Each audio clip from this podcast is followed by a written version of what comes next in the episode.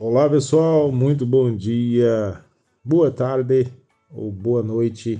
Sejam muito bem-vindos ao nosso sétimo Parkingcast, o podcast semanal feito de pessoas com e sem Parkinson para pessoas com e sem Parkinson também. O nosso intuito aqui é levar informações, conhecimentos, aprendizagens, experiências de modo a melhorar a nossa qualidade de vida. E hoje, acompanhado dos galos cantando dos galos em coral aqui em, em meu entorno. Iniciamos o sétimo, o sétimo Parkcast. Dizem que um relacionamento, se ele passar do sétimo ano, do sétimo aniversário, então as coisas vão dar certo e vão fluir. E aí chegamos ao nosso sétimo episódio do Parkcast, 7, 7 com S de sexta, com S de saudade, Saudade que minha avózinha vai deixar, minha avó paterna. Muita saudade. Ela faleceu ontem, quinta-feira, dia 14. Agora não, não lembro se hoje é 14 ou 15. Mas faleceu ontem. Muita saudade, muita tristeza também.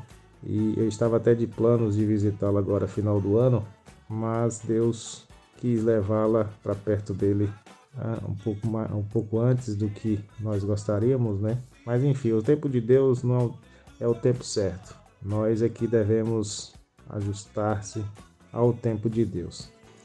Então eu gostaria também de homenagear esse episódio a minha vozinha, minha querida avó paterna, que tanto batalhou, tanto lutou na vida, lá no Nordeste, Rio Grande do Norte, onde eu sou natural. Eu queria homenageá-la e dedicar esse programa, esse aprendizado, esse bem-estar, essa saúde a ela também. E lembrando a vocês fazendo até uma. instigando vocês aqui, procurando saber se vocês estão prestando atenção aos segredos da Alê. Vamos ver se vocês lembram. Eu lembro dos cinco. Vou até fazer um desafio aqui. Perguntar a vocês quais seriam alguns deles. Por exemplo, o primeiro eu lembro muito bem, que é a escolha pela vida. O segundo eu quero ver quem vai ser o primeiro a lembrar. O terceiro, a fé o quarto eu quero ver quem vai lembrar. E o quinto, eu vou escolher exercício físico. Exercício físico, que inclusive, pessoal, eu fiquei devendo para vocês no último episódio. Acabou que o papo desenrolou, foi tão bacana que acabei esquecendo. Meu Deus, eu não posso fazer, não posso deixar acontecer isso. E falar para vocês do tratamento não medicamentoso no nosso quadro Aprendendo um pouco mais sobre o Parkinson. Quais seriam as estratégias no tratamento não medicamentoso?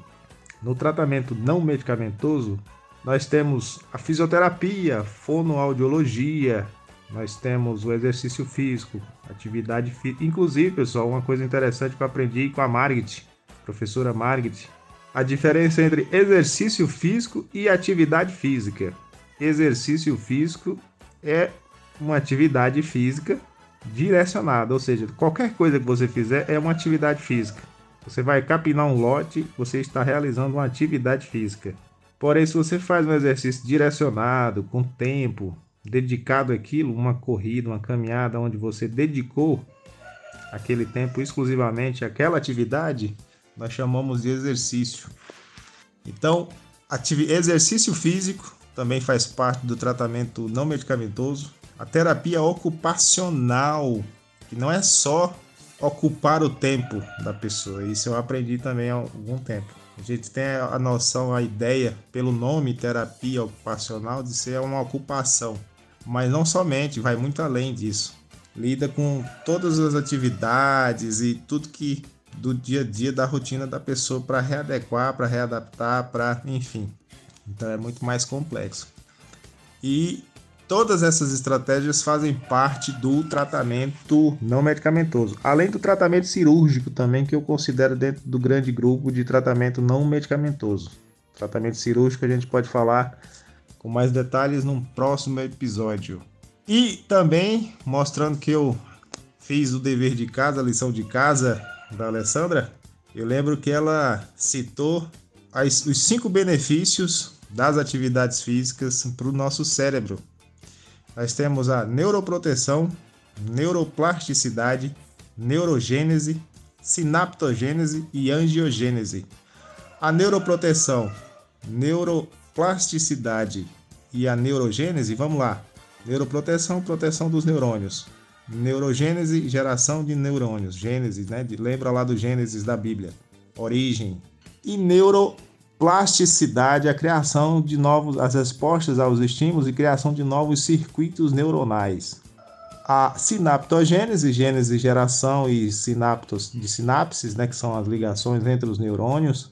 E a angiogênese, angio, eu lembro que eu fiz uma ressonância magnética de angio, que é dos vasos sanguíneos, relativo a sangue, a vaso sanguíneo. Então é isso aí, gente. Que tenhamos um ótimo dia, uma ótima sexta, uma sexta de paz, uma sexta de serenidade, com S de serenidade. E vamos que vamos, vamos com tudo, me apropriando aqui dos bordões dos colegas. E é isso aí. Bom dia, Bruno. Bom dia, amigos do Parkingcast. Receba primeiramente meu forte abraço e meus sentimentos pela perda da sua avó. Que ela continue viva nas boas lembranças, né, dos bons momentos que vocês tiveram. Uma das definições de avó que eu gosto é uma que diz que avó é uma mãe com um pouquinho mais de açúcar. Então, que esses momentos doces que com certeza vocês tiveram a oportunidade de compartilhar estejam sempre na sua lembrança, ela estará sempre aí com você. Um grande abraço, meu amigo. É, eu gostaria de comentar um pouco a respeito dos tratamentos não medicamentosos em relação ao Parkinson. É muito importante realmente, e eu posso, posso dizer isso porque nos primeiros cinco anos da doença eu só fiz o tratamento medicamentoso. Então me ajudou bastante, mas, né, por outro lado, muita coisa teria sido diferente se, paralelo a isso, eu tivesse feito outros tratamentos. Né? O que me ajudou, no entanto, a suportar o Parkinson e conseguir conviver com a doença foi o fato de que eu era corredor, né? então a corrida, a atividade física, que é muito importante, acho que um dos mais importantes de todos, me ajudou bastante nesse período. Mas só depois que a doença evoluiu e eu me aposentei, né, com a correria do trabalho, eu não tinha tempo disponível para me cuidar nesse sentido eu procurei a Associação de Parkinson e aqui em Curitiba eles têm um tratamento multidisciplinar. Então passei a fazer fisioterapia, terapia ocupacional, é, fonoterapia, tem também arte-terapia, paralelo a isso faço acupuntura. A parte do apoio psicológico eu acho muito importante, pessoal, porque a gente tem que lidar com a aceitação, com a aceitação perdão, dia a dia, com as mudanças que o nosso corpo vai passando, com as incertezas. Então, tem me ajudado bastante. E eu faço também hoje Pilates, e lá na associação tem uma, uma atividade muito bacana que eu gostava, toda quinta-feira do, do mês, a primeira quinta-feira, ia um pessoal de um grupo que trabalha com animais, e eles levavam cães para realizar algumas atividades. E era bem interessante. Então, acho que é, é importante a gente tem que pensar assim: quais os efeitos nocivos da doença sobre nós? Por exemplo, se ela vai nos travar, causar rigidez, vamos fazer o contrário, buscar um antídoto. Vamos nos movimentar, nos alongar, fazer atividade física, fazer um pilates, alguma, algum exercício físico, né? como o Bruno bem especificou. É, se a nossa voz vai ficar rouca, baixa, abafada, como a minha está um pouco, vamos fazer fono, vamos melhorar. Eu até brinco assim, no final da aula de fono, chegava assim, quando eu cheguei aqui, minha voz era meio assim. Agora que eu faço fono, minha voz é muito mais legal. Então é isso aí, pessoal. Um abraço para vocês. Tenho ficado muito feliz de acompanhar os desafios que a galera tem se proposto. Muito bonito de ver, muito inspirador. Né? Pessoas se desafiando, subindo degraus, não só físicos, mas mentais também. É, pessoas brincando de tirolesa, pessoas tirando tempo para fazer aquilo que gosta. Né? Então, um grande abraço, um ótimo dia para todos. Obrigado, meu querido Onassi. Eu nasci diretamente de Curitiba, nosso correspondente aí de Curitiba. E muito obrigado pelas palavras, Onassi, pelo apoio, pelos sentimentos. E dizer também que o, o tratamento não medicamentoso conforme o Onassi explanou muito bem, é, é super importante para todo paciente de Parkinson e para qualquer pessoa em geral, ainda mais para o paciente que de Parkinson. E Onassi, onde está a Cláudia? Chame a Cláudia para participar conosco.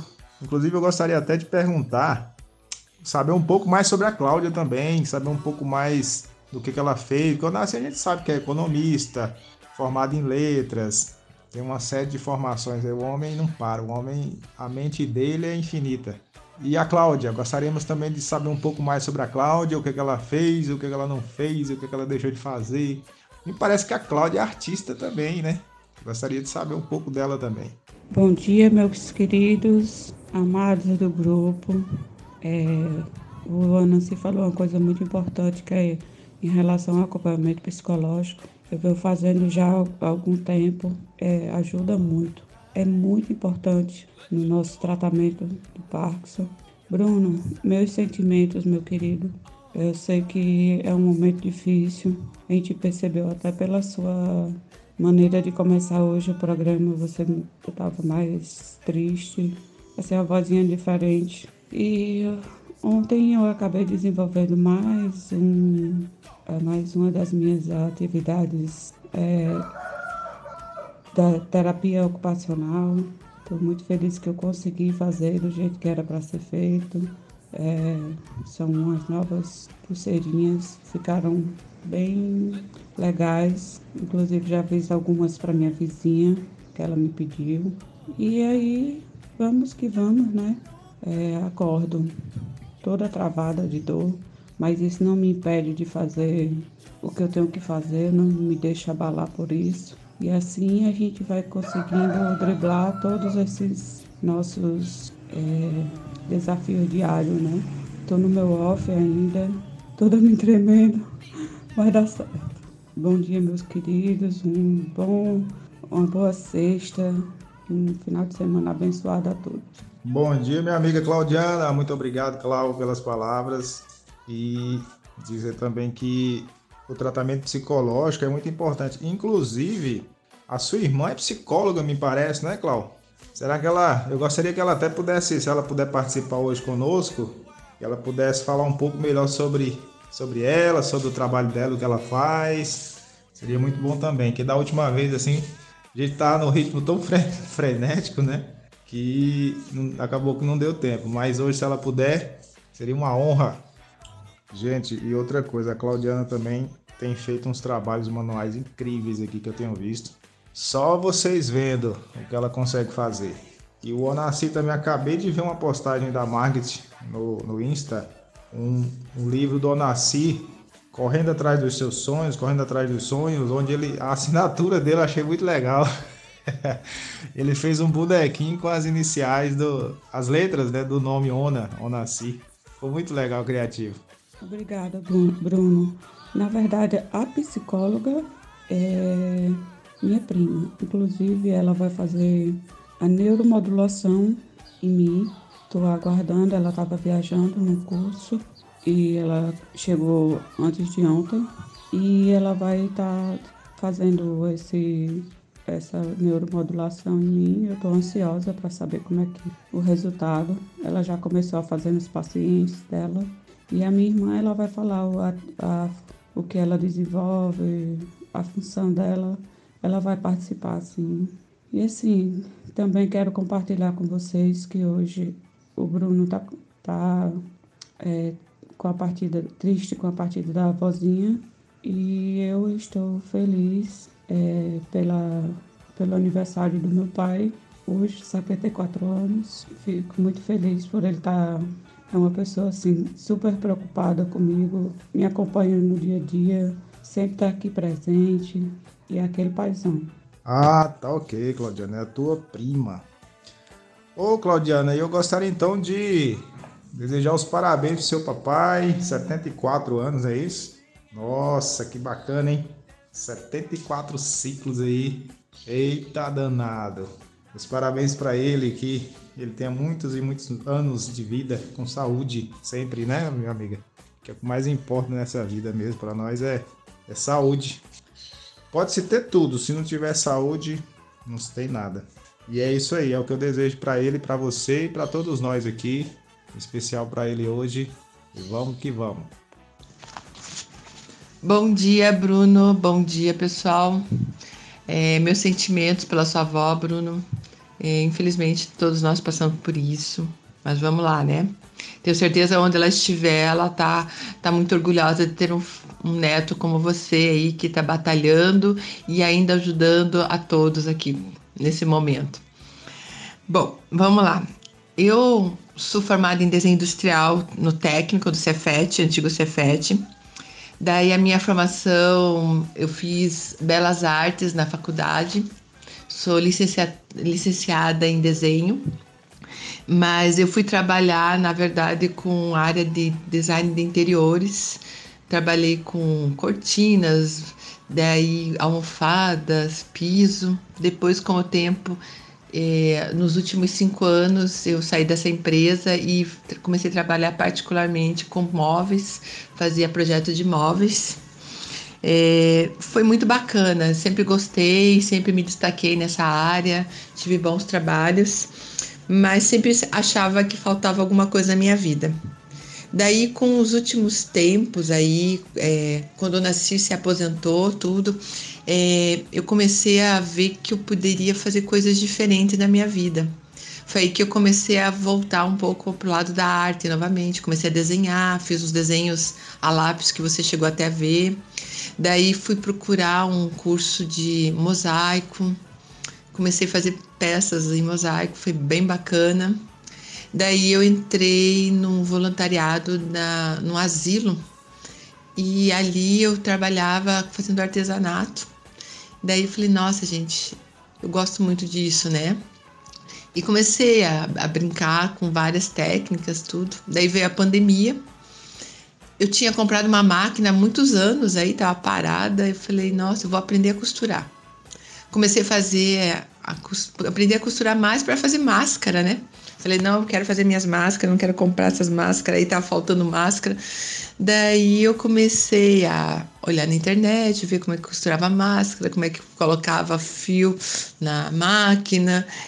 E nessa brincadeira eu comecei a gostar foi quando me veio uma ideia, eu nasci que a gente sempre gosta de fazer doação no final de ano de brinquedos para uma, uma rede de, de televisão aqui, a, a da Globo aqui. E daí eu falei para ele, não, esse ano eu quero fazer os bonequinhos, fazer algum brinquedo educativo, lúdico para doar. Daí eu nasci, desenhou um uma forma e eu comecei a, eu como sou formada em desenho industrial, comecei a desenvolver um projeto em cima disso.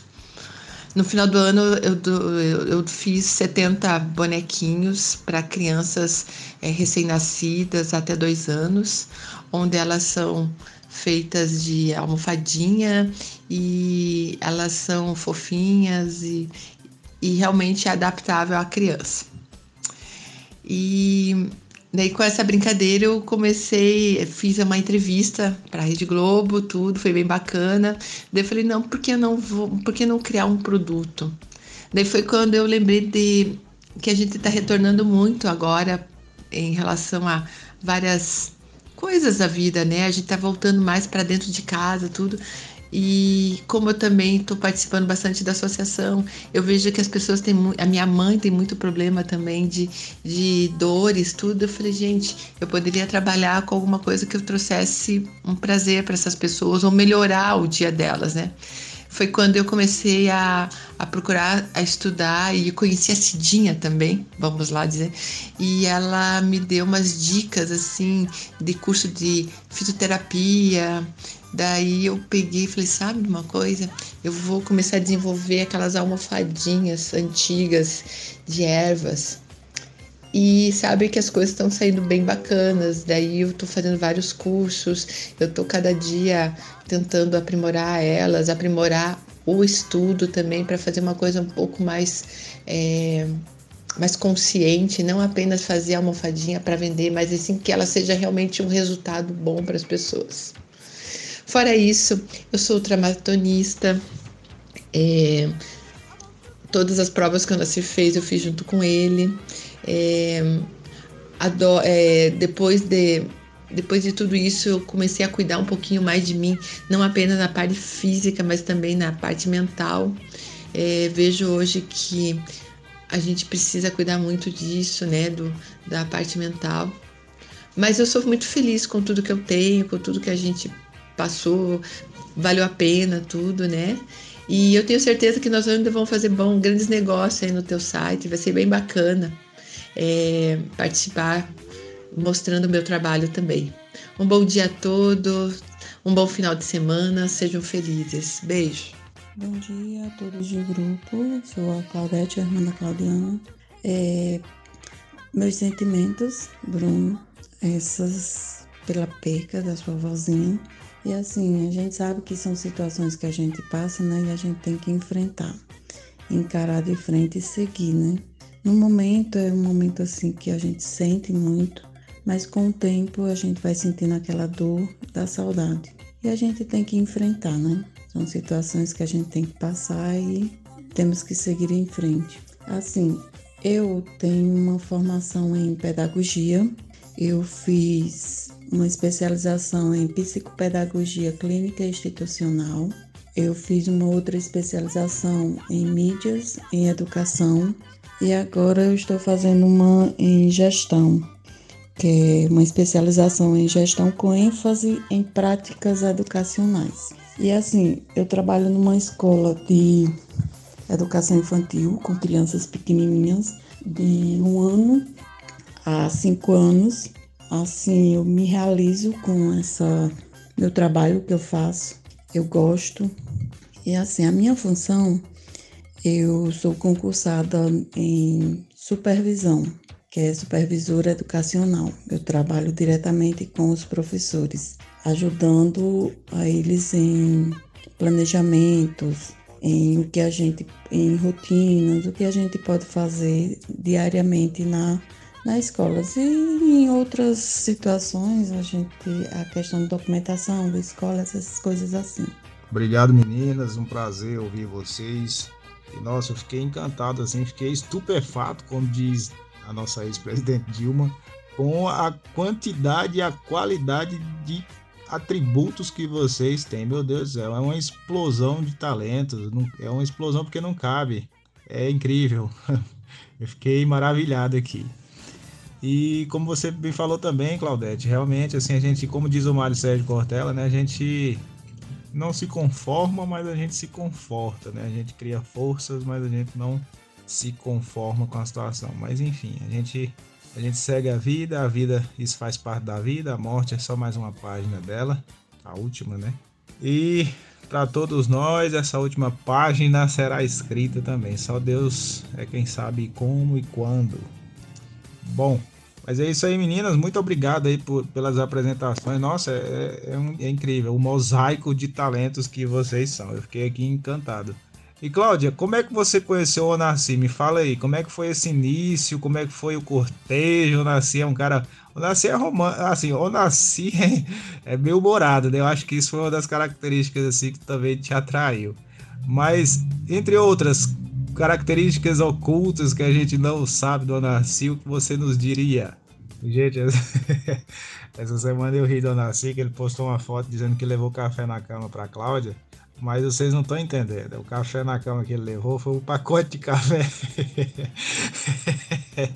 um pacote de café em cima da cama. Aí eu pensei assim, nossa, na hora que Cláudia acordar e ver isso, ela vai tacar esse pacote de café na cabeça dele. Careca do assim. Oi, Bruno. Bom, é, o Nassir é uma figura, né? Ele já levanta assim a mil por horas, né? Eu tô ainda indo na fase lenta aqui do dia, ele já tá aqui correndo para lá e para cá. Mas o Nassir ele é uma pessoa fantástica, sempre bem-humorada, é, positiva, alegre, é, adora ser prestativa a todos, né? É, é uma pessoa que acaba tirando do corpo a roupa para dar para os outros, é uma coisa bem bacana, é uma característica dele. Ele realmente, assim, ele veste a camisa é, quando ele está participando de algum projeto, é o Partingcast, ele acorda cedo para estar tá junto com vocês aí, você não tem noção como isso satisfaz a vida dele. Agora, em relação a como nós nos conhecemos, é bem bacana. Eu tinha uma amiga que trabalhava comigo e ela morava com uma outra que trabalhava com ele. E ela sempre, ela, a minha amiga sempre falava assim: Ah, eu tenho um amigo bem bacana, acho que ele, ele daria certo com você. E a outra menina falava o mesmo.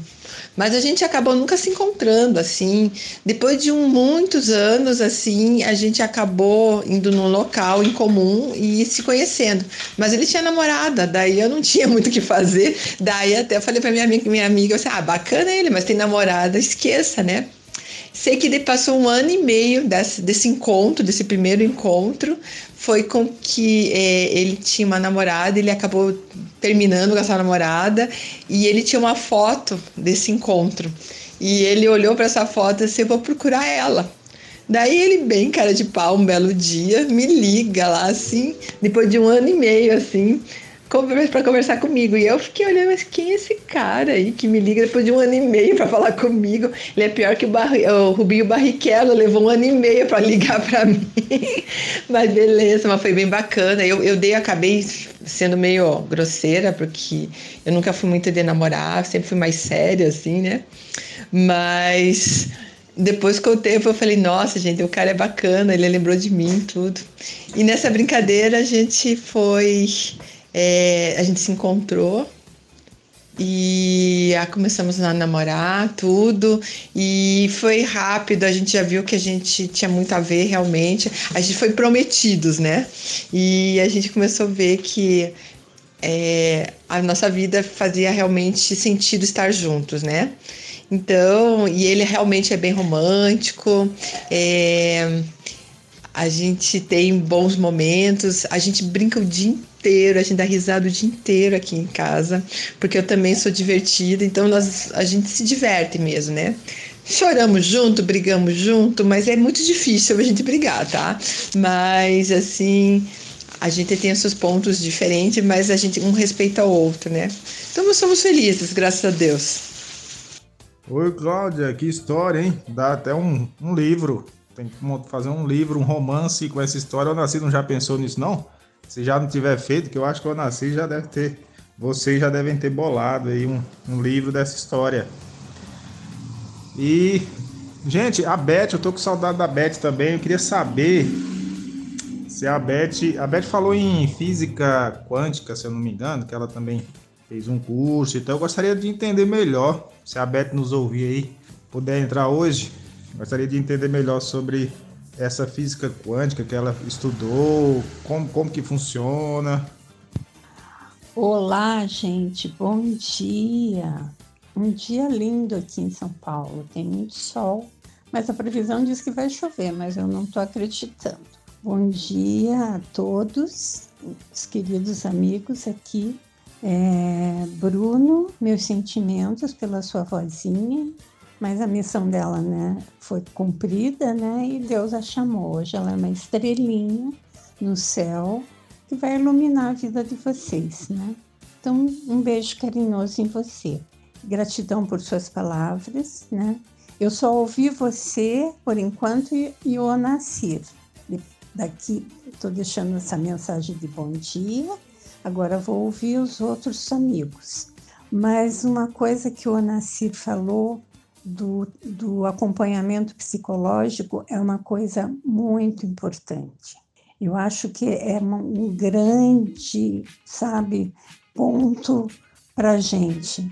Eu não, nunca tinha feito terapia, né? E nunca tinha tomado remédios na minha vida. Eu sempre fui muito natureba nesse sentido. De uma hora para outra, quando eu fui diagnosticada, eu precisei tomar remédio para o Parkinson, antidepressivo e remédio para dormir. Sabe como? Isso me abalou muito, além do diagnóstico que foi feito, né? De aceitar o Parkinson, de aceitar a, a doença, esse defeito que a gente tem. Então, eu comecei a fazer um acompanhamento psicológico e para mim está sendo muito bom. Eu hoje estou mais segura, muito mais segura, e já estou começando a deixar de tomar alguns. aquele remedinho que eu tomo de manhã, para que é o antidepressivo, né?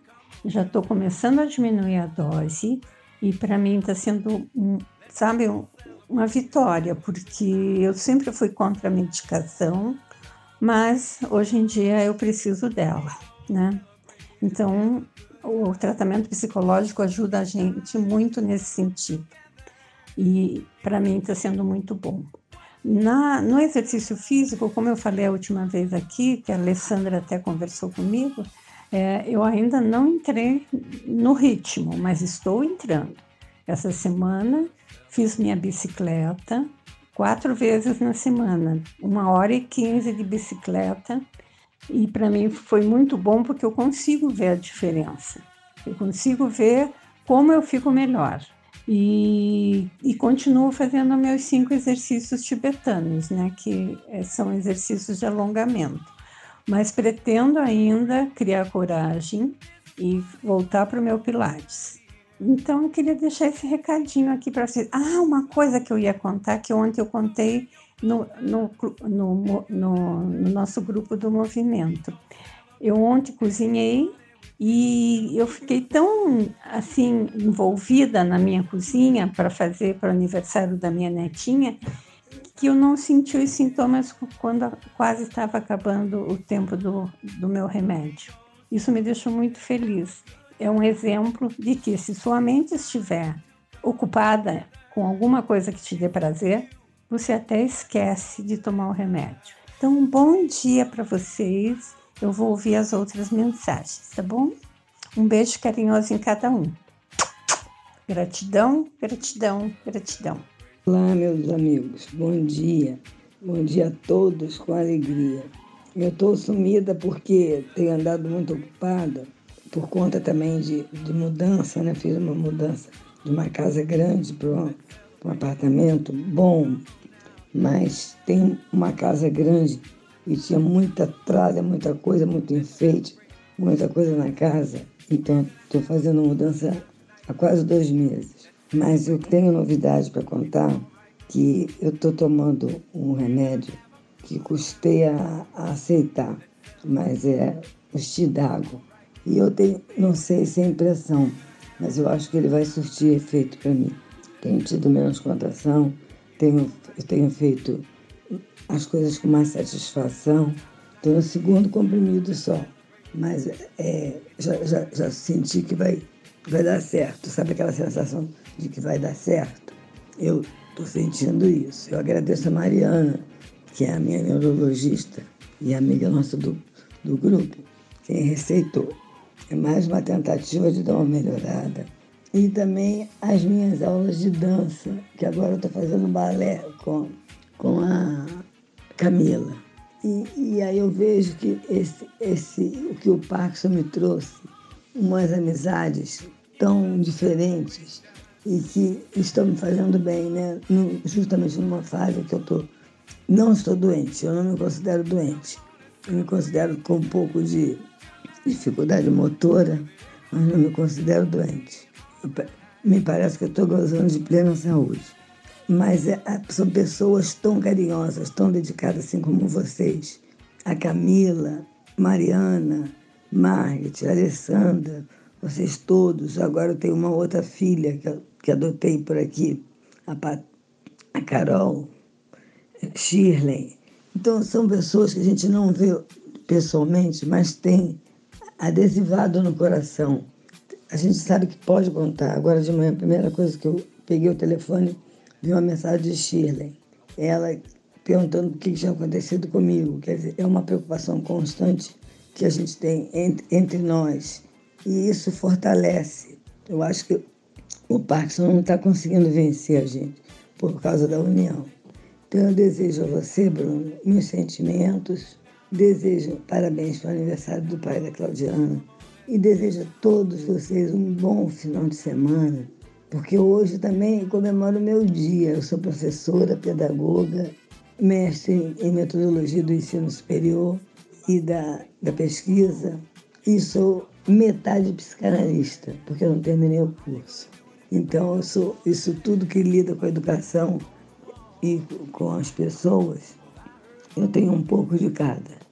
E aí, hoje, hoje, hoje eu dou parabéns pela, pela minha vocação, não queria outra Sou feliz demais por ter sido uma professora considerada excelente, porque eu sempre fui muito dedicada, né?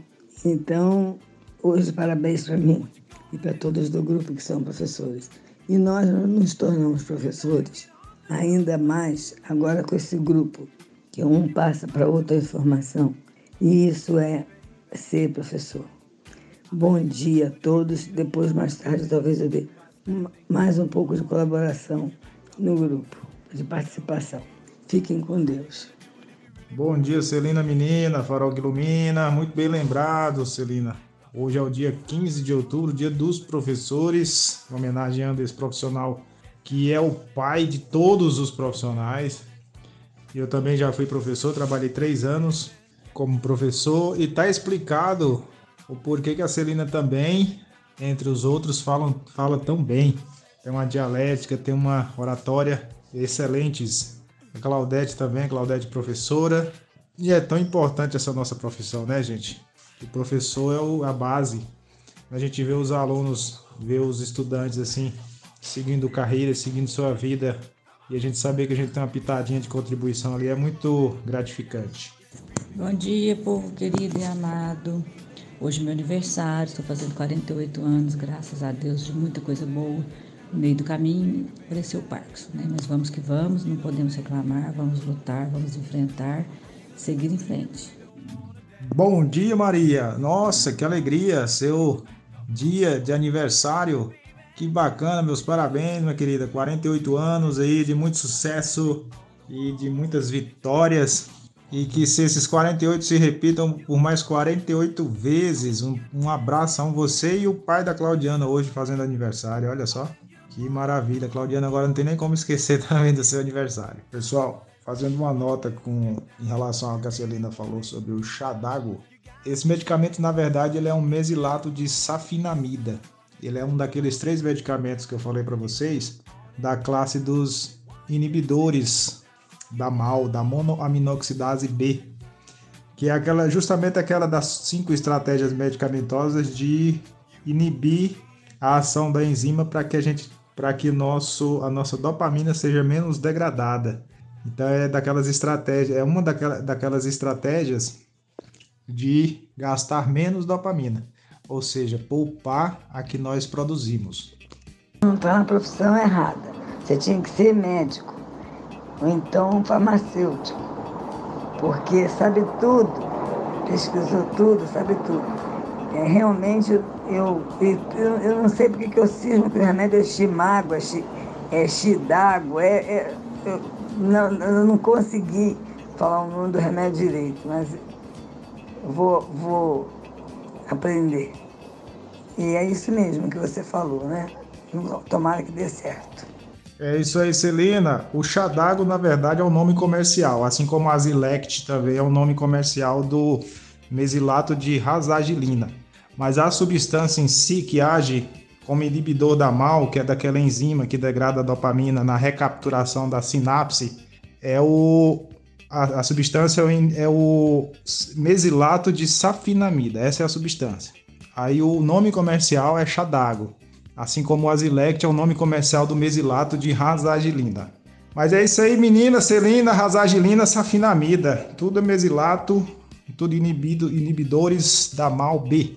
Ah, pessoal, lembrando e não esquecendo de lembrar, como diria Ona, o nosso site 4ps.com.br. Por que 4ps? Porque 4ps de produtos produzidos por parkinsonianos. Então, acessem lá, nosso site já está recebendo milhares e milhares de produtos feitos artesanalmente pela, por toda a galera e nós já estamos comercializando. Essa semana eu já fiz duas caricaturas a pedido depois eu vou compartilhar com vocês para vocês tomarem nota e conhecimento. E é cada trabalho lindo que a gente tem disponibilizado lá. Vale a pena vocês conferirem. Coloca o link aí à disposição da gente para a gente poder entrar, porque eu ainda não vi. Bruno, obrigadão por é, recompartilhar essas quatro estratégias medicamentosas de explicar. Obrigada. É, Infelizmente, não tenho achado ainda neurologista que eu consiga me, me encaixar para manter uma rotina, né? Não consigo me entender com ninguém direito. Mas muito obrigada. E manda aí o link pra gente. Achei muito interessante o site que você criou e tem tudo para dar certo. Pessoal, outra coisa também que eu gostaria de lembrar vocês, na verdade não seria lembrar, seria mais uma reflexão aqui, um, uma tese, uma hipótese que eu venho levantando com relação aos nossos movimentos. O que, que acontece? Eu tenho observado que a baixa dopamina, o nosso corpo, numa tentativa, assim, o cérebro, numa tentativa de se adaptar a essa, esse déficit de dopamina, ele procura o que chamamos de, na fisioterapia, de posição antálgica.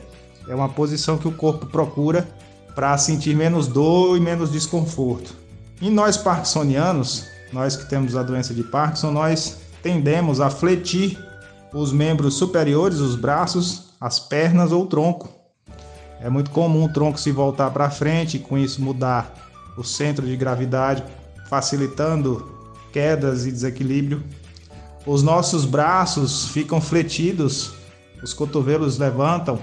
Se observarmos nossas fotos e vídeos, nós andando, vamos ver que nossos braços tendem um pouco a ficar fletidos e as pernas também. Aí eu venho pesquisando, venho, na verdade, assim, observando, nada documentado, mas de forma empírica, eu observo que essa é uma posição antálgica que nosso corpo procura para tentar se adaptar a essa baixa dopaminérgica. Por quê? Porque eu, eu venho observando e concluindo até então, de forma empírica, como eu ressalto e reforço, ainda sem comprovação nenhuma e sem embasamento científico, mas apenas observando, como diria Picasso, primeiro a gente acha, depois a gente procura. Esse, essas posições fletidas, na verdade, é porque os, a cadeia de músculos extensores do nosso corpo é maior do que a cadeia de músculos fletores. Por exemplo, o bíceps é um músculo fletor. Ele flete o braço, ele levanta o braço, flexiona o braço. E o, tríceps é um músculo extensor, ele estende o braço. Então, quando a nossa dopamina está baixa, tendemos a fletir essa cadeia de músculos. Não é à toa que sentimos dores na cintura escapular, na lombar, na região do quadril. São regiões onde há musculaturas fletoras. Então, o que, que eu tenho procurado fazer nos meus momentos de off para passar por esses momentos com um pouco menos de dificuldade. Eu tenho buscado, por exemplo, fletir o braço para trás, eu pego as mãos, ponho para trás. Procuro fazer diferentes movimentos. Vocês já pararam para prestar atenção por que, que as pessoas muitas vezes conversam ao telefone caminhando para lá e para cá? Por quê? Porque enquanto elas estão pensando, creio eu, é a tese que eu levanto, uma das teses, que esse movimento alternado de ir e voltar faz com que circuitos encharcados de dopamina ao longo do cérebro possam ser consumidos. Há um consumo mais homogêneo de dopamina ao longo do cérebro, não ficando restrito apenas aquele circuito específico de um movimento. Então, por exemplo, por que ficar muito tempo parado é ruim para nós? A gente trava. Porque ficar parado, sustentar uma posição parada, equivale a fazer um movimento de repetição entre neurônios ali. As sinapses ficam continuamente mandando informações elétricas e num dado momento a dopamina baixa demais, que ele é um neurotransmissor, e com isso aquele movimento cessa, então a gente trava. O freezing, o freezing é um congelamento onde há uma perda total de dopamina naquele circuito responsável pelo caminhar, que também é um movimento repetitivo. O caminhar, o passo para frente o outro para trás, um passo na frente do outro também é um movimento repetitivo. Então a gente, o que, é que a gente faz? Desfoca, contando, imaginando uma música. Desfocar também recruta e aciona outros circuitos encharcados enquanto dá tempo ao circuito anterior responsável pelo caminhar é reabastecido com dopamina. Por que que, por exemplo, o tremor de repouso ele diminui ao movimento? Porque o movimento recruta outros circuitos que também estão subutilizados naquele momento e com isso o circuito anterior responsável pela manutenção da postura, da posição, é reabastecido com dopamina. Então eu venho observando muitos exemplos de que movimentos repetitivos, sejam quaisquer que sejam, inclusive de manter-se parado é um movimento repetitivo, é prejudicial nesse sentido. Por isso que nós devemos sempre buscar alternar movimentos, fazer diferentes exercícios, natação, pilates, aeróbico, corrida, enfim. Nós não podemos ficar exclusivamente numa forma de exercício, de atividade física. E nos momentos de off eu tenho buscado relaxar a musculatura extensora. Com isso, relaxando essa musculatura, eu consumo menos dopamina. E consumindo menos dopamina, eu passo melhor pelos momentos de off, enquanto a medicação não entra no cérebro e não faz o papel da dopamina que eu já não produzo mais. Então é uma tese que eu venho levantando e eu gostaria de compartilhar com vocês para que vocês também se observassem, buscassem posturas, buscassem posições melhores nesse momento, nesses momentos. Inclusive, pessoal, se vocês prestarem atenção, pessoas sem Parkinson também têm o corpo, a linguagem corporal fala muito. Então, por exemplo, quando uma pessoa está nervosa, por que, que ela põe as mãos, os braços de frente ao estômago? Porque os órgãos do sistema digestório são desprotegidos pela, pela, pelas costelas e coluna. Então a pessoa inconscientemente, num ato assim de defesa, ela protege os órgãos vitais que são desprotegidos pela ausência de coluna, de, de costelas. Enquanto o pulmão e coração, e coração são muito são mais importantes, então eles são protegidos por costelas. Então tudo isso aí é a linguagem corporal inconsciente do nosso cérebro. E quando a gente observa e aprende com ele, a gente encontra maneiras melhores de levar e lidar com a baixa dopaminérgica causada em consequência pela morte neuronal causada pelo Parkinson.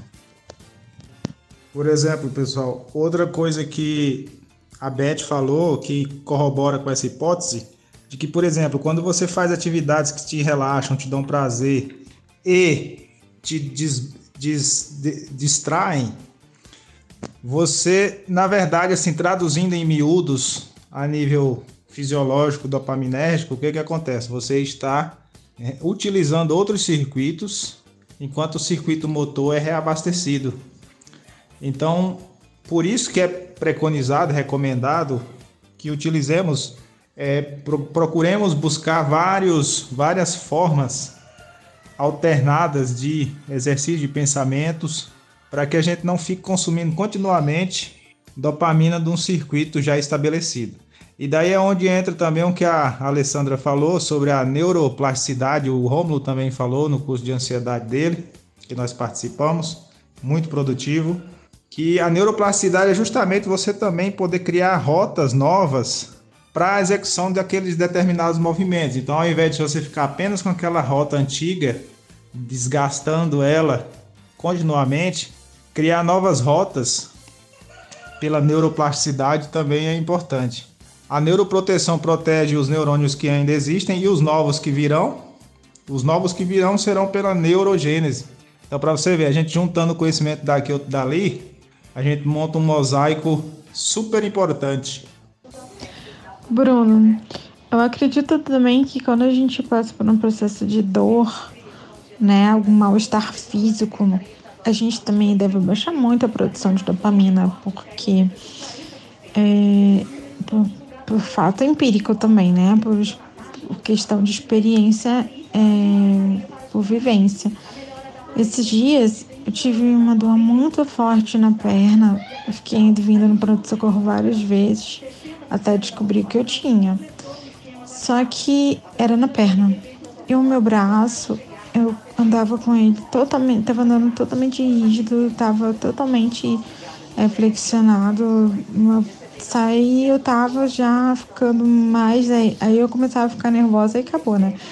Mas eu percebo que a condição de dor física também influencia, né, nesse na nossa rigidez ou até mesmo no tremor, porque não sei assim é, explicar fisiologicamente, mas reduz essa produção de dopamina, né? Eu acho que deve aumentar a tensão do corpo, cortisol, alguma coisa que dá uma diminuída. Com certeza, Jéssica. Qualquer coisa que a gente sente é, abaixa, deve abaixar, porque afeta muito. Qualquer, se a gente leva, eu se eu levo um susto, eu, um sustinho besta, eu tremo como se eu tivesse caído um prédio em cima da minha cabeça. Então, assim, a gente tem que ter muita tranquilidade, mas é difícil, né? No meio do caminho tem vários obstáculos. Você leva um susto, você passa uma raiva, se leva um baque emocional e isso nos abala muito. Muito mais que as pessoas que não têm o defeitinho, né? Maravilha, Jéssica, sua observação. Com relação a isso, na verdade, eu vejo o seguinte: a dor física, no nosso caso, ela é uma consequência, porque o que, que acontece? A baixa dopaminérgica gera rigidez, porque gera uma desarmonia entre os músculos antagonistas e os agonistas. Por exemplo, o bíceps é um músculo antagonista ao tríceps. Então, quando eles estão harmonizados, eles o relaxamento e a e a, e a como é que fala? A contração, eles estão bem harmonizados, equilibrados, enquanto um relaxa, o outro contrai e vice-versa. Quando há uma baixa dopaminérgica, essa harmonia ela é quebrada. Então, como consequência, a gente tem as dores. Então, eu vejo hoje também assim que a dor física causada o incômodo físico, a rigidez que a gente sente, o balançar dos braços, por exemplo, o movimento pendular dos braços. Por que, que em nós diminui? Porque o movimento pendular tem muito a ver com a escápula. A escápula, a cintura escapular, é responsável por esse balanço que dá equilíbrio ao caminhar e tudo mais.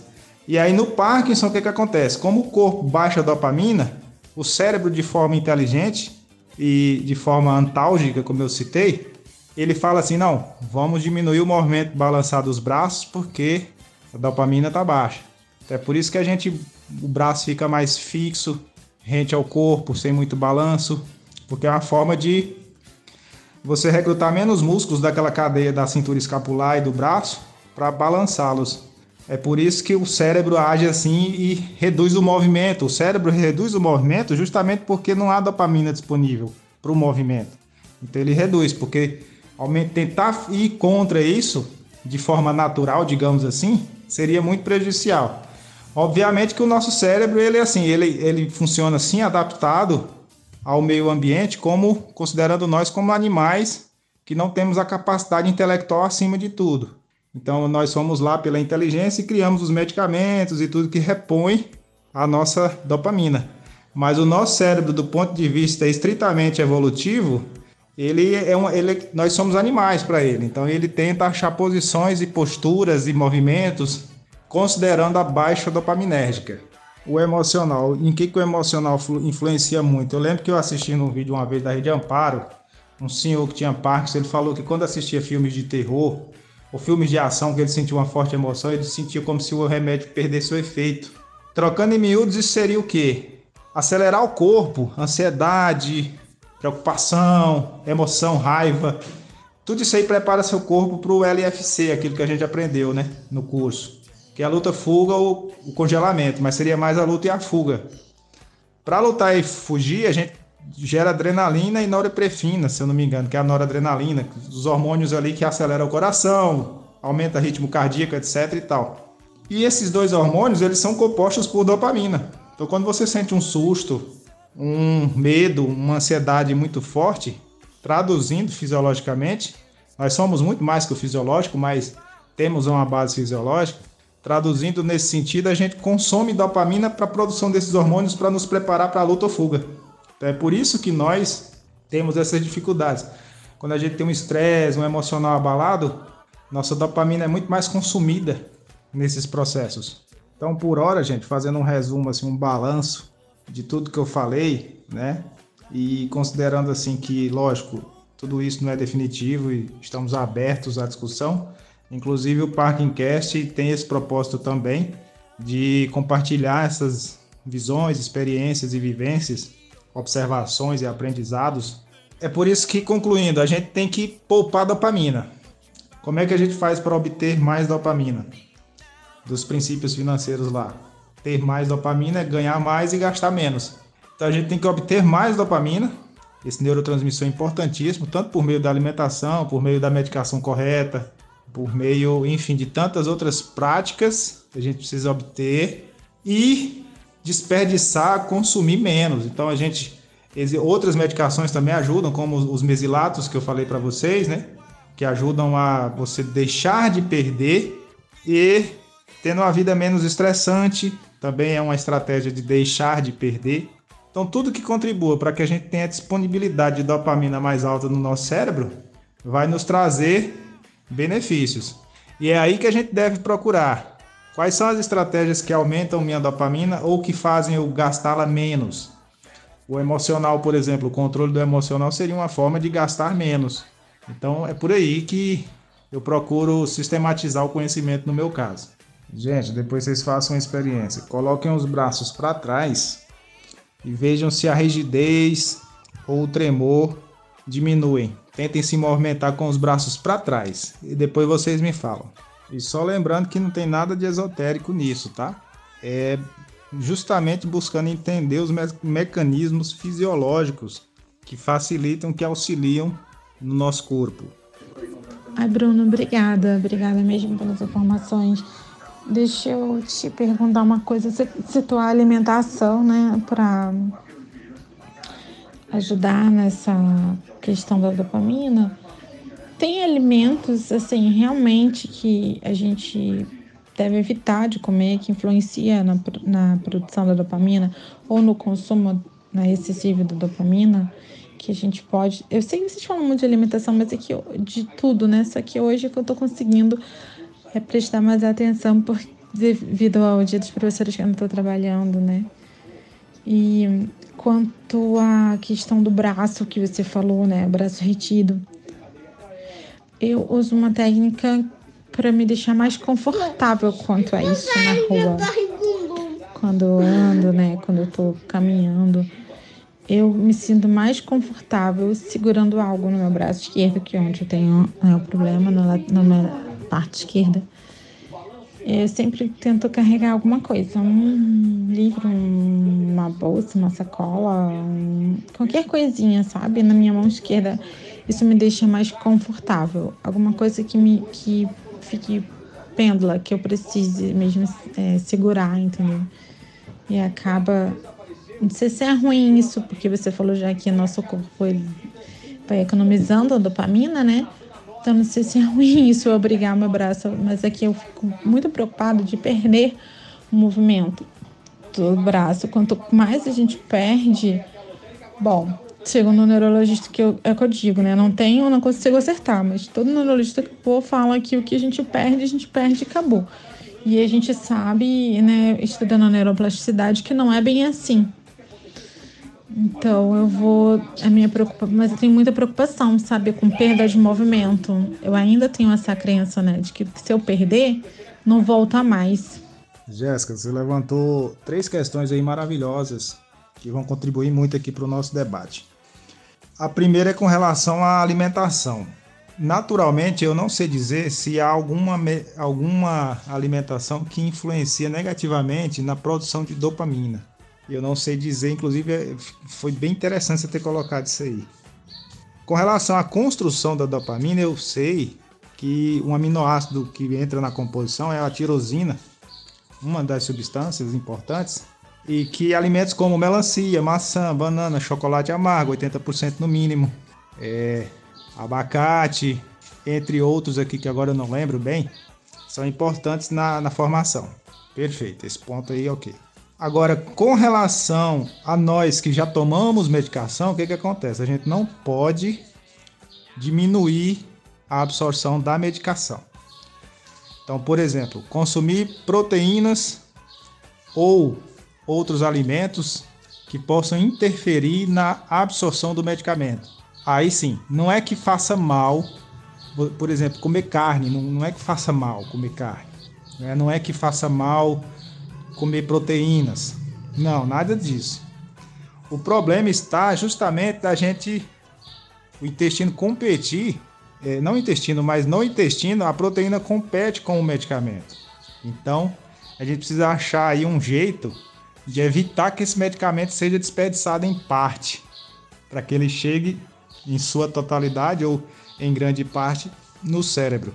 Com relação à postura confortável que você falou, incrível. Eu, eu, eu vejo, observo em mim que eu tendo muito a manter o braço esquerdo, que meu lado afetado é mais o esquerdo, com o celular na posição assim de estar tá falando, sabe? Ou seja, eu tô fletindo o braço. Engraçado, porque quando você flete, você usa menos músculos, como o bíceps, por exemplo. Aí eu tava até refletindo, poxa, mas o bíceps é um músculo de força. Na natureza, nossos ancestrais usavam muito o bíceps para puxar peso, carregar peso, etc. Mas aí é que tá. o bíceps ele fica, na maior parte do tempo, no repouso, ele fica descansado. Justamente para quando ele for recrutado, ele ter disponibilidade de força. E o tríceps não, ele fica a maior parte do tempo recrutado. Por isso que a gente tende a fletir para relaxá-lo, porque ele é uma, um músculo que consome muito essa cadeia. E outra coisa que você falou aí por, por fim é a questão da o que, o que perdeu não se recupera. Quanto a isso aí, eu vejo o seguinte: eu não sei bem dizer se você perder em sua totalidade, se você não tem como recuperar. Isso aí eu não sei dizer. O que eu sei dizer é o seguinte, que sabiamente e inteligentemente o corpo ele descarta o que não está sendo utilizado. Eu observo que minha mão esquerda, por exemplo, ela, os músculos intrínsecos da minha mão, eles já estavam atrofiando e eu nem percebia. Então minha mão tende a ficar fechadinha, a mão esquerda, principalmente quando eu estou no off. Por quê? Porque essa musculatura estava sendo pouco recrutada e com isso o corpo descarta. O corpo descarta tudo aquilo que não é utilizado. É por isso que tanto o pessoal da saúde recomenda e preconiza que nós nos exercitamos de todas as formas. Porque a gente tem que estar tá utilizando o corpo para que o corpo não o descarte, porque ele não vai é, fornecer energia para algo que não está sendo utilizado. Então ele descarta, ele atrofia, enfim, ele já deixa de mandar suprimentos para aquela região. Então a gente tem que exercitar, mas esse é o outro ponto que eu quero discutir depois com vocês sobre o ponto de equilíbrio, porque Exercitar em demasia também é prejudicial, até para o desgaste neuronal. Mas enfim, isso aí pode ser tema de um próximo ponto em questão. E mas a ideia central seria essa, seria utilizar o corpo quando for possível, para que ele não seja atrofiado e descartado.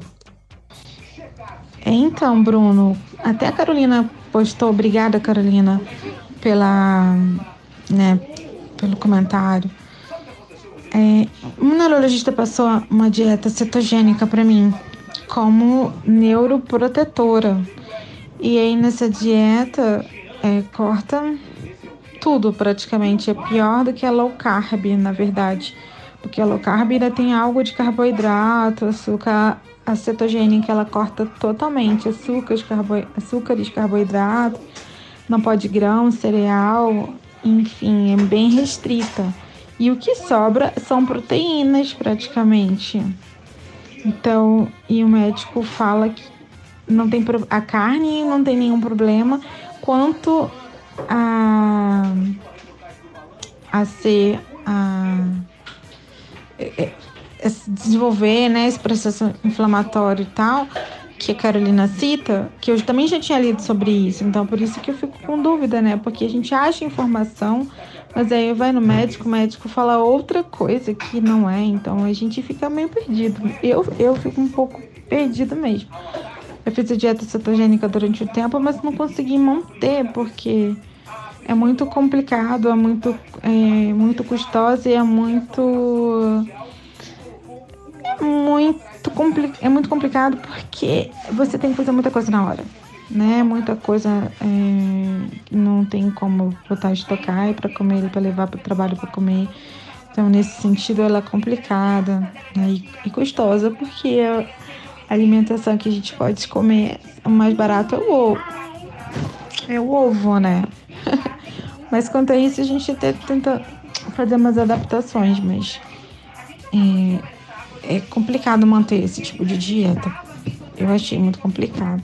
E ele falou que serve muito como neuroprotetora. E quando eu fui na nutricionista, que fiz acompanhada do nutricionista, ela disse que geralmente ela é indicada para quem tem epilepsia forte, né? Esse tipo de dieta cetogênica. Inclusive, é, meu médico ele testa algumas coisas. Eu também parei de, de tomar. É, não sei se vocês já ouviram falar sobre a liraglutida que é um remédio para diabetes, mas só que, segundo é, muitos estudos que tem recentes, eles estão verificando a possibilidade da atuação dessa medicação como neuroprotetora também. Só que eu parei de tomar porque é muito custosa, então eu não sei dizer para vocês, porque tudo isso, essas coisas que servem como neuroproteção, não é uma coisa imediata, né? É a longo prazo. Você não tem como verificar de, de logo, de pronto, né, alguma mudança. E, mas ficou muito custoso para mim, era muito caro, enfim. Eu parei de tomar. Sim, Bruno, a fisioterapia também é muito importante, né, para essa coisa dos nossos movimentos. Eu tava quase colocando uma atadura no braço direito para ver se eu conseguia, né, usar o braço esquerdo para ele não ficar esquecido.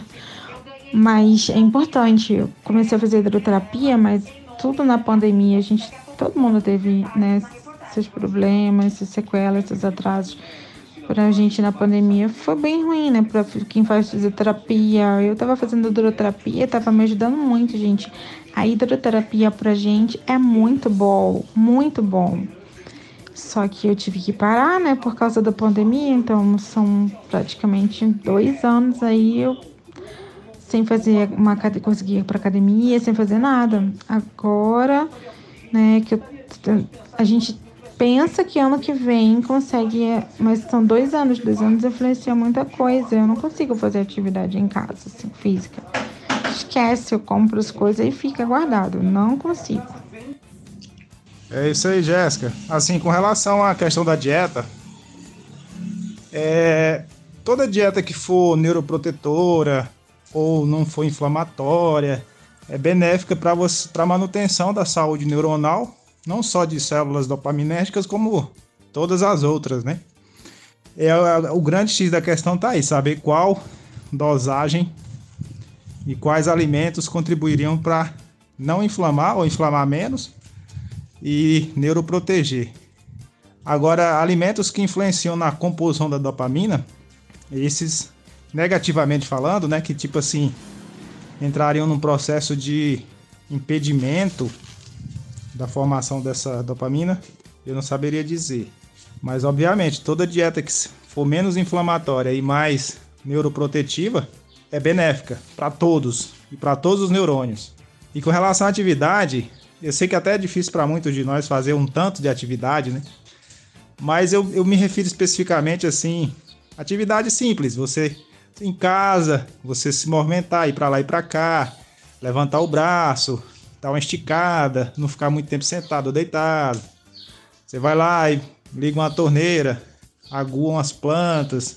Tudo isso são atividades, né? Como diz a Margit, são atividades físicas que você faz de modo assim a estar tá utilizando, de, de um modo simples. Mas você está utilizando seus músculos ali em diferentes atividades para estimular a movimentação deles e para que o cérebro continuamente mande recursos para eles. Agora, por exemplo, a carne vermelha, analisando ela do ponto estritamente relacional com dopamina. Até onde eu sei, não há interferência nenhuma. O problema está no intestino, quando ele a proteína está junto com a levodopa, o intestino prioriza a carne, né? A carne é mais importante para ele do que a levodopa, que ele não sabe exatamente o que é. Porque a levodopa não é algo natural, é algo sintetizado pela nossa inteligência e tal. Então o intestino. Agora a gente sabe, né, que a carne vermelha ela é oxidativa, de preferência carne de peixe, ômega 3, enfim. Nesse outro aspecto, a carne vermelha é desconsiderada. Mas se a gente avaliar do ponto de vista estritamente relacional com a dopamina, eu até onde eu sei, não há uma, uma relação assim de interferência de uma com a outra. Oi, Carolina, tudo bem? Para muito prazer, eu sou a Beth. É, no primeiro contato que eu tive aqui com o grupo, eu postei, não sei se o Bruno tem ainda, eu postei uma alimentação feita por um neuro, neurologista aqui de São Paulo. E ele fala muito sobre isso. Eu há muito tempo aboli né, a farinha, é, açúcares. Lógico que, que uma vez ou outra me dá vontade de comer um doce, daí eu como um bom doce, não como besteira, né? Mas como um bom doce. Como quando me dá vontade de comer uma massa, eu como uma bela de uma massa. Mas no meu dia a dia é realmente é aipim, é, é, é mandioquinha, é batata doce, é, nem a tapioca eu como mais muito. E não como pão, pão uma vez ou outra, quando realmente me dá vontade, também eu como um pão de fermentação natural, integral. Mas se o Bruno tiver, mostra, ele podia mostrar para você essa alimentação que eu mandei aí para ele. Não sei se ele tem ainda, mas é muito importante a nossa alimentação, muito importante. Um beijo para você. Gratidão. Muito obrigado, Beth, pela sua contribuição. É uma pena que eu não tenho mais o arquivo, até procurei aqui, mas não encontrei. Mas agora, para a gente sair um pouquinho desta super aula que tivemos com todos juntos, professora Jéssica, entre outros, vamos ouvir a novela do Ona, mais um capítulo, um episódio da novela do Ona. Ele só ia para a aula por causa do recreio. Ele vivia dormindo no meio da aula.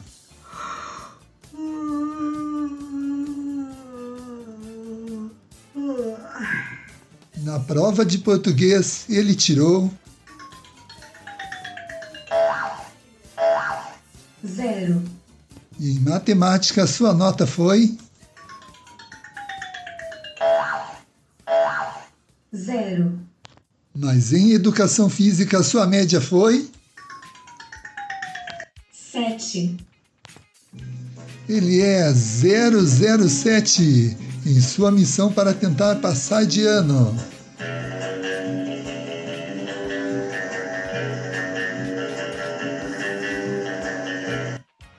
Ele se encheu de coragem, entrou na sala da diretora e disse: Eu só vou tirar 10.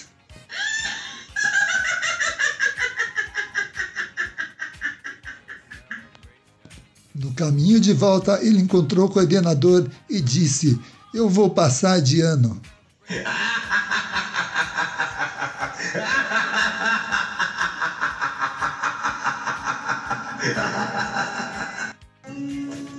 Ele é 007. Estará de novo no ano que vem tentando passar de ano. Não percam nos melhores cinemas.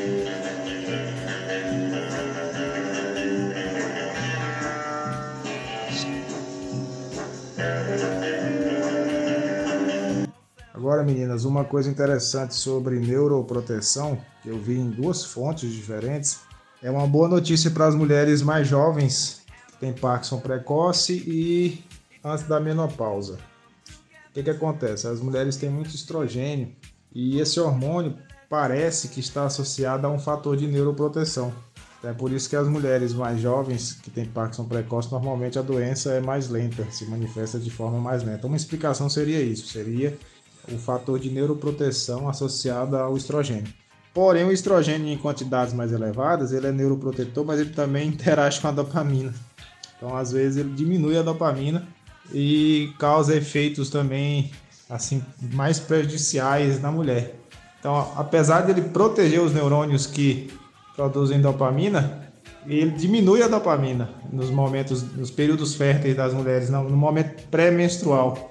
Eu vi em duas fontes sobre isso, que eu achei bem interessante. Isso já levanta um olhar e uma suspeita.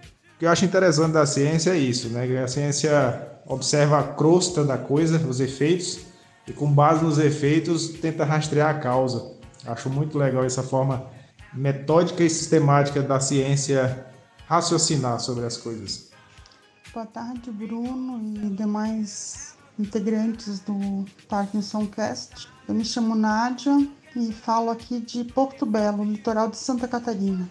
Eu tenho 46 anos, fui diagnosticada com 38 anos uh, com Parkinson.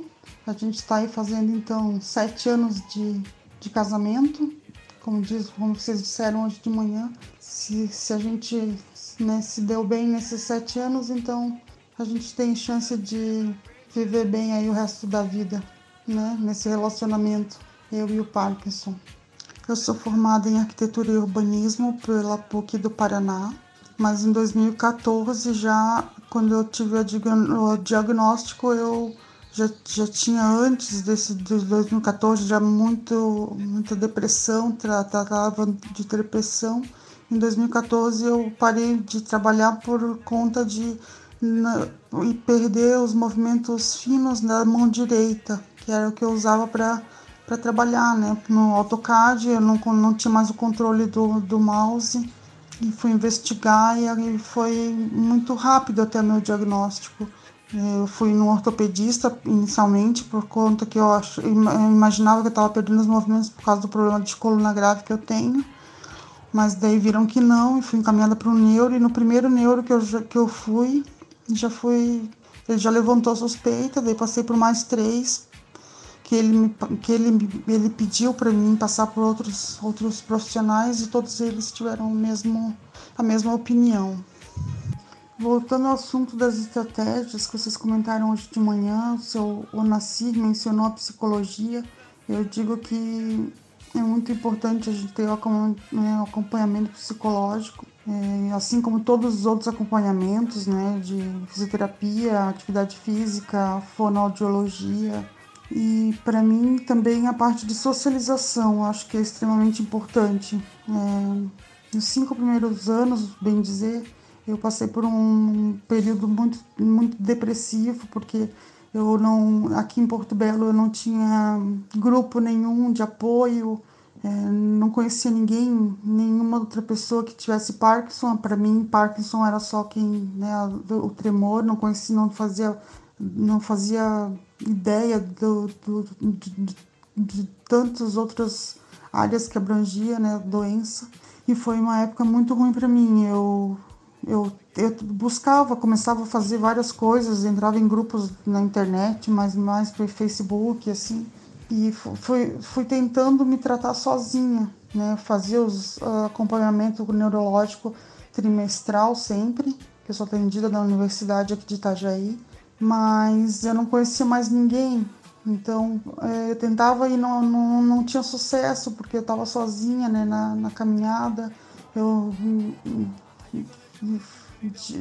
várias vezes eu começava alguma atividade e não dava continuidade. E foi daí que eu, quando eu, eu fui até o final, fundo do poço, eu digo, eu sentia dor sozinha e vivia dor até, até eu chegar no fundo do poço que eu vi que eu não, se eu não fizesse alguma coisa por mim, é, não, ia, não ia conseguir vencer não ia conseguir continuar. Então, em 2019, eu procurei o grupo de apoio mais perto que eu achei foi em Florianópolis. Eram uns reuniões quinzenais apenas, só que daí, como minha, daí a partir do grupo de apoio, o pessoal me, me convidou para ir para um grupo de, de fisioterapia e de, de atividades físicas é, que a UDESC lá de Floripa também é, tinha um, um grupo né, de, de atividades para parkinsonianos e eu cheguei lá, tipo, me deparei com um grupo muito maior do que o grupo de apoio. E na, na primeira impressão, eu, primeiro dia eu fui para casa muito impactada, assim, é, chorei horrores, porque eu vi muita gente né, alguns na minha idade, mas muitos já com a doença bem adiantada. E eu fui para casa muito, muito triste, chorando e pensando que eu não ia mais voltar. E graças a Deus, durante a semana, até a, quando teve o próximo encontro, né, eu, na verdade, pensei, meu Deus, se tem gente lá que em cadeira de rodas que levanta só um dedinho e tá lá buscando, né, acompanhamento, buscando interagir, porque eu que sou mais nova não, não vou. Então, graças a Deus, eu mudei meu pensamento nessa uma semana e comecei a frequentar. E de lá, o mesmo grupo fazia acompanhamento com, fono, com um projeto de fonoaudiologia na Universidade Federal, em Floripa também. Eu, bem dizer, quase me mudei para Floripa em 2019, mas eu tenho as minhas duas duas filhas, que né, a gente mora aqui em Porto Belo, então eu ia e voltava e acabamos. Agora a gente já tem nossas, o nosso jeito de, de lidar com essa transição. Mas eu posso dizer assim que estando com esse grupo que me acolheu tão bem, né, tão fortemente, que me ensina cada vez que a gente se encontra, me ensina e, e tem uma troca né, de de vivências, de como cada um passa por pelas coisas e é muito gratificante e, e para mim foi fundamental assim de conhecer outras pessoas, conviver e e, né, e saber que tem formas de a gente lidar e formas de a gente conviver com essa doença e, e socializar para mim foi o, mais, mais principal de todos os tratamentos não medicamentosos, pode-se dizer assim. Olá, Nádia, seja muito bem-vinda ao nosso grupo. Que prazer ouvi-la, que prazer recebê-la. Eu conheci a Nádia no, no Insta por meio das nossas postagens, né, Nádia? A gente, Nádia também, eu já fui observei que Nádia também tinha Parkinson, Nádia viu minha, as artes, os desenhos que eu fazia também. E aí a gente começou a interagir, se conhecer um pouco melhor. E hoje estamos aí nessa comunidade também. Até como a Nádia falou, né, o pessoal antes não tinha, não se reunia, não tinha como, não, não encontrava grupos e hoje graças à tecnologia, graças aos avanços também a gente tem a oportunidade de participar desses grupos virtuais como a gente participa aqui, Brasil afora, se reunindo com a galera. E esse grupo é dotado de pessoas assim com uma capacidade extremamente extraordinária, porque nós temos uma arquiteta que já a Nádia, temos a Cláudia também que fez design de interiores, também fez desenho industrial. Então, gente, para vocês verem o nível desse grupo. Se derreter e fundir, dá mais material mais valioso do que ouro. Então, gente, esse grupo aqui vale mais que ouro, para vocês verem. Muito feliz, Nádia. E, e, sua partida aqui foi muito boa. Porque é isso, né? A gente conversa, a gente aprende, um sabe um pouquinho de uma coisa, outro sabe de outra, a gente vai juntando, de repente observando coisas e vendo o que é melhor para cada um. E nisso a gente vai melhorando, vai avançando e vai desenvolvendo formas de ir lidando melhor né, com, a, com a doença, enfim, com a vida. Acho que isso vale para todos também, inclusive para quem não tem Parkinson. Às vezes a pessoa não tem Parkinson, mas também sofre. Às vezes aparentemente normal, não tem nada assim aparentemente, mas por dentro só Deus sabe, né, como essa pessoa está, o que ela está passando. E tudo, todas essas nossas conversas, assim, essa troca de experiências é muito valiosa, é muito proveitosa para todos. Achei muito bonito o depoimento da Cláudia quanto ao relacionamento dela com o Onacir. Não, não conheço ninguém aqui, estou indo pelo que eu escutei, né? Mas eu acho que tem que sim é, manter o bom humor na relação, né, no nosso dia a dia. Achei muito lindo o depoimento de vocês.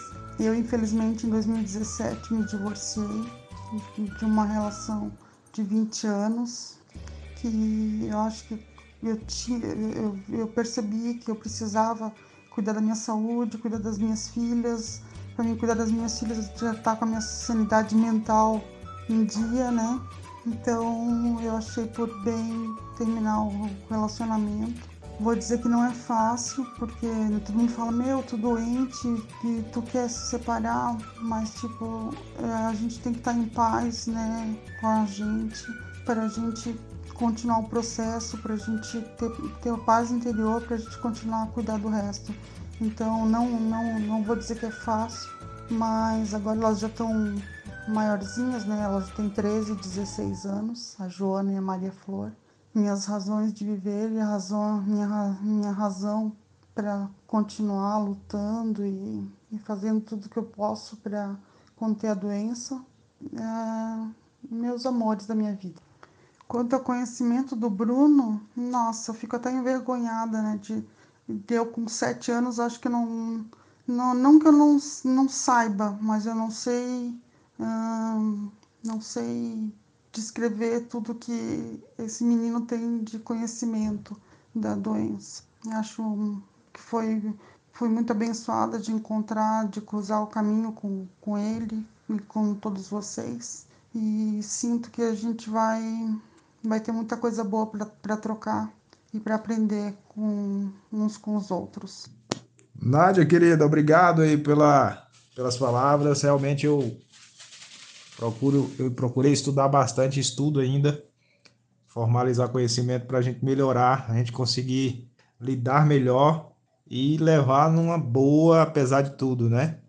E o conhecimento nos ajuda muito. Então, pessoal, é com essas palavras que eu me despeço hoje, nosso Parking Cash, o sétimo. E até a próxima. Uma boa noite, um ótimo final de semana para todo mundo. Um abraço, tchau, tchau.